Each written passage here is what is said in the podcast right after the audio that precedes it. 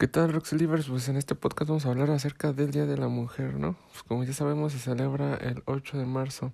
Este 8 de marzo de 2020, pues muchas mujeres fueron a la Ciudad de México para hacer una protesta acerca de, como todos ya sabemos, los feminicidios que han sucedido. Bueno, pues este 8 de marzo se conmemoró el Día Internacional de la Mujer, fecha en la que las mexicanas marcharon en la Ciudad de México, como lo acabo de decir, para exigir condiciones que garanticen su seguridad, así como justicia para víctimas de feminicidio e igualdad de género.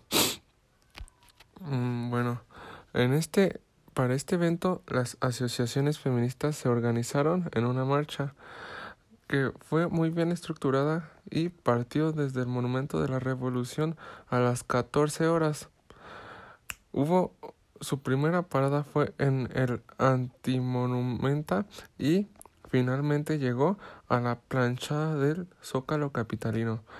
El orden en el que mancharon los contingentes eh, fue planeado para que en el lugar número uno, o sea, hasta el frente, solamente vayan los familiares de las víctimas del feminicidio. En el lugar número dos, después serán las madres que vayan acompañadas de sus hijos menores de 12 años. En el lugar número 3, posteriormente, se encontrarán el contingente de mujeres. En el número 4 irán organizaciones políticas populares y sindicatos mixtos.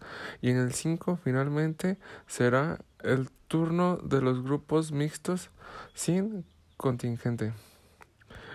Bueno, este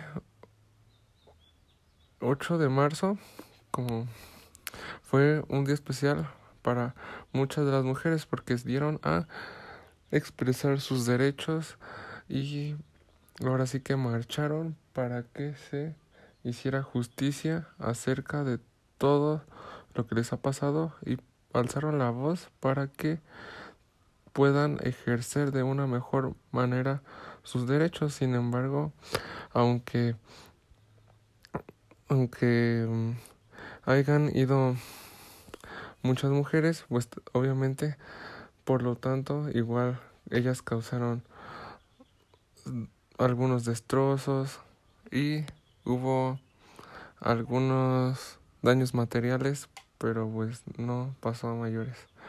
Y pues eso es todo y que tengan un buen día. Gracias.